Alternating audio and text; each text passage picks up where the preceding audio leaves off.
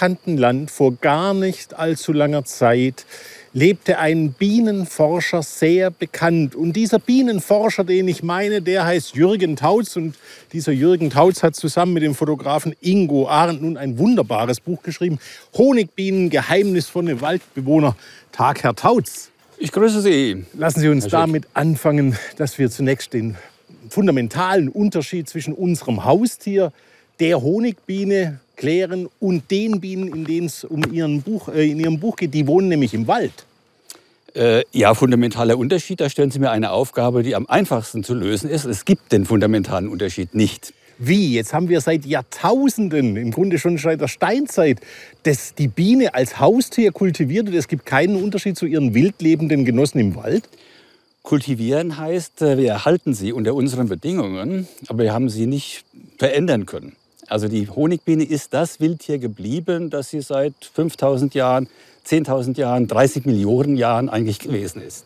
Dann lassen Sie uns die doch mal sehen. Frau Brandt, die Imkerin hier, hat netterweise eine Honigwabe für uns aus dem Stock geholt. Was sehen wir?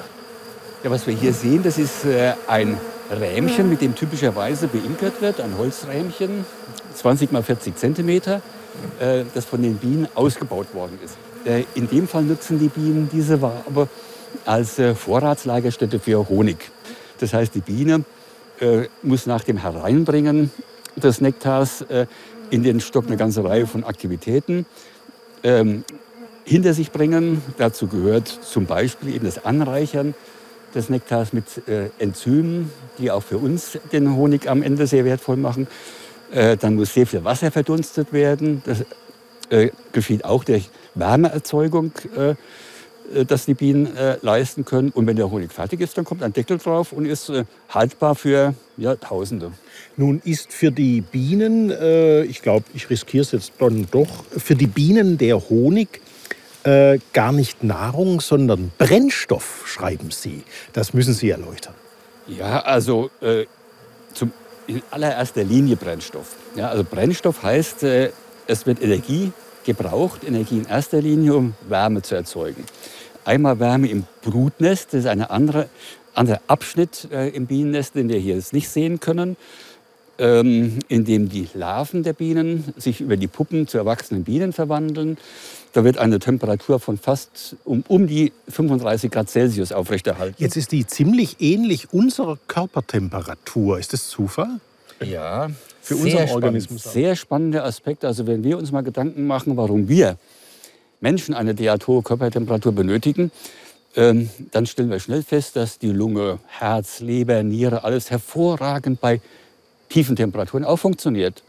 Ja, die Transplantationsmedizin nutzt das ja. Was nicht mehr funktioniert bei den hohen Temperaturen, ist unser Gehirn.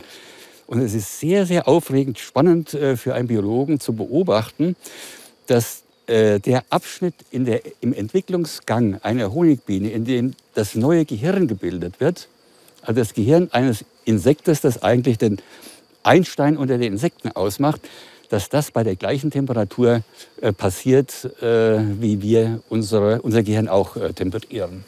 Jetzt haben dieses äh, Bienenvolk aber eine Eigenschaft, äh, die wir leider gar nicht haben.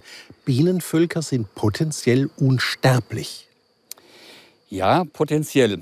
Die Vermehrung äh, von Lebewesen ursprünglich war eine Zweiteilung.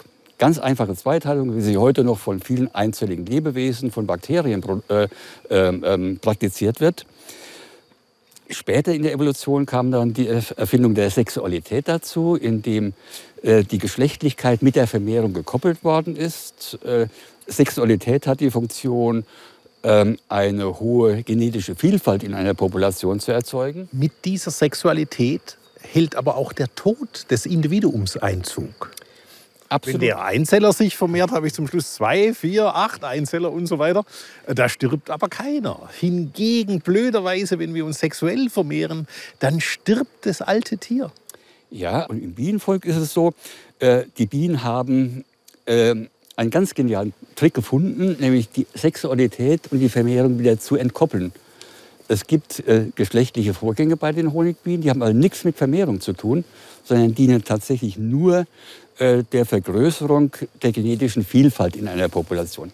Vermehrung bei Honigbienen ist Zweiteilung, und zwar des ganzen Volkes. Also wenn ich nach Ägypten gehe und da ein wild lebendes Bienenvolk sehe, dann kann es sein, dass Ramses II. die auch schon gesehen hat. Absolut. Theoretisch spricht nichts dagegen. Die Wahrscheinlichkeit ist gering, aber es hätte sein können. So, jetzt haben Sie aber das Bienensterben angesprochen. Welche Bienen sterben?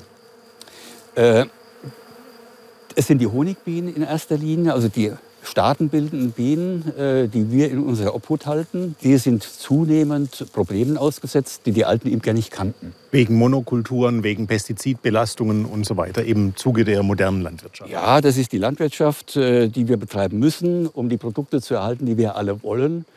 Äh, und das führt zu Veränderungen in der Umwelt, der Umgebung, die nicht besonders bienenverträglich sind. Was haben Sie in Ihrer lebenslangen Beschäftigung mit Bienen jetzt eigentlich von der Biene gelernt? Ähm, vielleicht eine Lehre, die uns im Augenblick äh, sogar auch nicht ganz egal sein könnte, unter den Bedingungen, unter denen wir weltweit im Augenblick leben. Ähm, in einem Honigbienenvolk äh, gibt es keine Ausgrenzungen. Es gibt keine einzige Biene, die jemals verhungern würde. Entweder alle verhungern oder keine Biene verhungert. Aber dieser unheimlich enge Zusammenhang, äh, Zusammenhalt äh, sozusagen der Bienen untereinander, ist ja auch einer der Gründe, warum äh, die Honigbienen in allen Religionen, in eigentlich allen Kulturen ähm, ein gern herangezogenes Vorbild für menschliche Gesellschaften ist, besonders wenn es der eigenen Argumentationslinie dient. Kein Tier hat so viel anthropozentrische Projektionen auf sich gezogen wie die Biene. Woran liegt das? Ja, ich denke, das ist die Faszination, die jeder empfindet, äh, der den Bienen eine Zeit lang mal zuschaut. Äh, sehr, sehr viele nicht unterscheidbare Individuen, die offenbar auf eine unglaubliche Art und Weise kooperieren, Gemeinschaftsleistungen bringen, einen gemeinsamen Output bringen, den eine einzelne Biene nie leisten könnte. Und das Ganze eben äh, mit der Freiheit der einzelnen Biene. Die sind ja alle frei beweglich. Die können hinfliegen, wo sie wollen, kommen abends wieder ordentlich zusammen und äh, kooperieren. Jetzt ist dieses Buch entstanden in Zusammenarbeit mit dem Fotografen Ingo Arndt und den müssen wir erwähnen, weil ähm, der hat ja Leib und Leben für diese Aufnahmen riskiert. Äh, dass er das überhaupt überlebt hat, hat mich verwundert, muss ich sagen. Der wurde arg verstochen, nicht? Ja, also den hat es stellenweise bös erwischt. Ähm, Hier ist es dokumentiert. Ja. Es gibt eine wunderbare Aufnahme des Fotografen, äh, nachdem er nähere Bekanntschaft mit einigen Bienen schloss. Ja, das hat vorher noch ganz anders ausgesehen. Für das Buch wurde also eins ausgesucht, wo ein Auge ein bisschen geöffnet werden konnte, dass er gesehen hat, wer ihn fotografiert. äh, nee, also er hat ja äh, jahrzehntelange Erfahrung im Umgang mit wirklich wilden Tieren. Also alleine mit den Grizzlies äh, in Alaska und mit den Pumas in Patagonien und so weiter und so weiter. Er sagt selbst, dass äh, kein Projekt für ihn derart aufwendig und auch äh, risikobehaftet war, als Auge in Auge mit diesen äh, Tausenden von Bienen, die im Baumstamm leben. Also, Tod, wo ist dein Stachel, solange es solche unglaublich tollen Wissenschaftsbücher gibt. Honigbienen, geheimnisvolle Waldbewohner von Ingo Arndt und Jürgen Tautz, erschienen im Knesebeck Verlag. Und sehr empfehlen möchte ich Ihnen auch das Hörbuch von Jürgen Tautz, Der Bien, erschienen in der hervorragenden Edition Syposee in Berlin.